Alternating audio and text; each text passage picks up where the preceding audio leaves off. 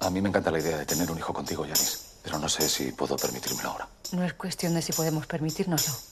É questão de que já está aqui. Mães Paralelas é o mais recente filme de Pedro Almodóvar. Estreou no Festival de Cannes e chega agora às salas de cinema portuguesas. Eis o que pensa o crítico João Lopes sobre este drama. Na filmografia de Pedro Almodóvar, Mães Paralelas é, por certo, o filme mais próximo de Má Educação, lançado em 2004.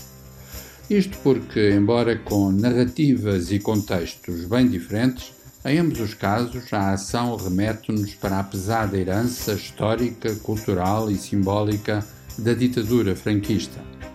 No caso de Mães Paralelas, a narrativa é tanto mais sugestiva quanto acontece a partir das duas mulheres que são referidas no título, Mães Paralelas, porque as personagens interpretadas por Penélope Cruz e Milena Smith têm os seus bebés no mesmo dia.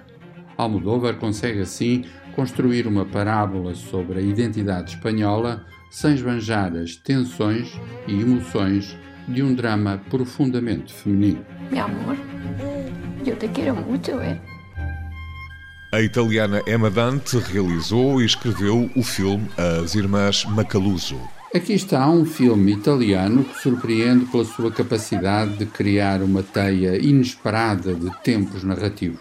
A realizadora, Emma Dante, apresenta-nos a existência de cinco irmãs que formam uma pequena comunidade, até-se dizer uma pequena tribo, através de três tempos: infância, idade adulta, velhice.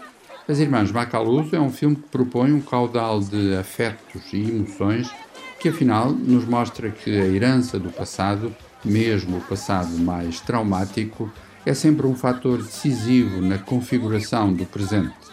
E não deixa de ser curioso referir que, para interpretar os vários tempos das cinco irmãs, Emma Dante recorreu a nada mais, nada menos que 12 atrizes. Esta quinta-feira estreiam ainda A Voz do Amor, filme inspirado na vida da cantora Céline Dion, o drama biográfico De Gaulle, que aborda parte da vida do estadista francês, e a sequela do filme de animação de 2016, Cantar.